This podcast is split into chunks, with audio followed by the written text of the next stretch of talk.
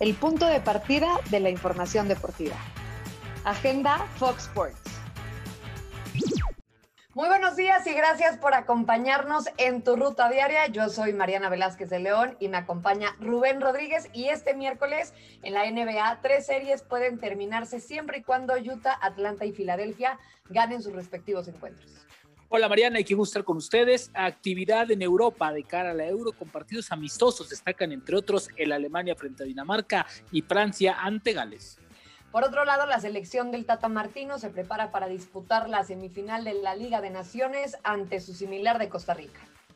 Regresa Carlito Ancelotti. Así es, y este miércoles se presenta ante los medios de conferencia para anunciar oficialmente su regreso al Real Madrid por los próximos tres años. Y a pesar de ser el segundo país con más muertes debido al COVID, el presidente de Brasil, Jair Bolsonaro, confirmó que la Copa América finalmente va porque va en la nación amazónica. Y yo creo que con eso me voy a arrancar, Rubén Rodríguez, porque me parece que es un tema bastante, bastante delicado. Obviamente en el transcurso de todos estos días, pues supimos que finalmente decidieron que no se iba a llevar a cabo en Argentina y en Colombia como se tenía previsto, y pues Brasil alza la mano, a pesar de que ya lo dijimos, uno de los países más golpeados, y dice, yo voy a tomar responsabilidad porque creo que es momento de que alguien lo haga y en pocas palabras, pues la vida sigue y Bolsonaro decide que la Copa América va porque va.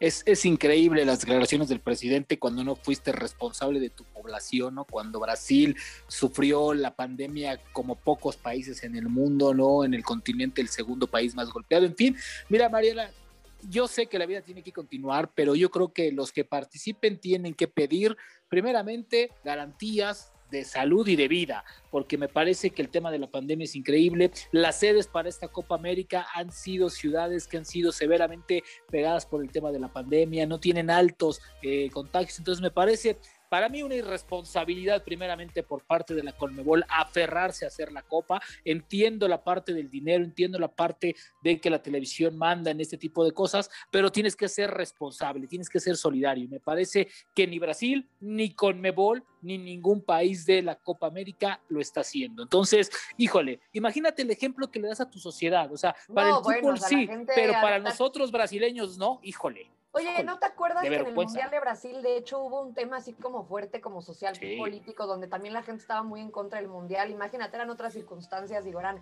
definitivamente otros temas, pero, pero sí, me, me, parece que otra vez no se toma en cuenta a, a, la población y pues bueno, serán cuatro sedes las que, las que albergarán estos partidos, sin público, obviamente, tratando de garantizar pues lo, eh, sanidad posible, por así decirlo, pero bueno, veamos qué, pasa porque sigue siendo un tema bastante delicado, pero ¿qué te parece? Rubén, si ahora hablamos de tu Real Madrid, porque ya tienen director técnico. y qué técnico, ¿eh? Y, qué, entrenador. Pues ¿eh? justamente te quería preguntar, a ver, tú como, como merengue, porque a mí me gusta preguntarle siempre a los aficionados de los equipos, ¿qué opinas tú del regreso en esta segunda etapa de Carlo Ancelotti?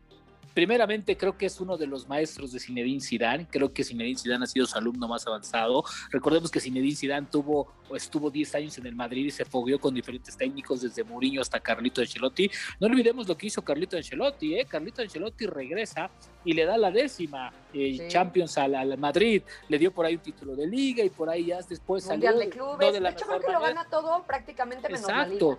No, y aparte es una cosa.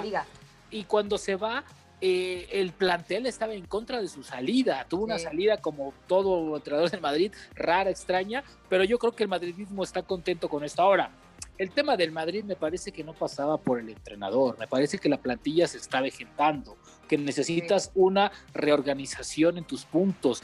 aparentemente creo que el proyecto tiene que cambiar y no, y no tienes que ganarlo todo en el mismo año. Entiendo la exigencia, pero este Madrid no tiene los elementos para ganarlo todo. Entonces, lejos de renovar a viejas figuras, creo que te tienes que preocupar más por los que vienen.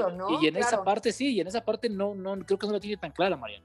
Armar un proyecto a largo plazo, pero como decías, creo que Carlo Ancelotti, un director técnico ganador con muchísima experiencia, 61 años, ha dirigido en un, un sinfín de equipos, con todos ha ganado por lo menos un título, creo que es un técnico eh, adecuado para el Real Madrid aunque tal vez un poco, sin tantos reflectores, ¿no? Tal vez no tan mediático, pero definitivamente un gran director técnico. Así que, pues mucha suerte para, para tus merengues en esta nueva temporada, Rubén, a ver si ya consiguen un título a ver si ya consiguen un título, se les olvida que tienen 13, 13 Champions al costado, ¿no? Lo que antes, lo que otros no pueden lograr. Pero bueno, nos dejamos en tu ruta diaria, por cierto, ¿eh? No sé, hay que esperar al Chucky, no lo sé, se los dejamos votando. Nos vemos el día de mañana en tu ruta diaria.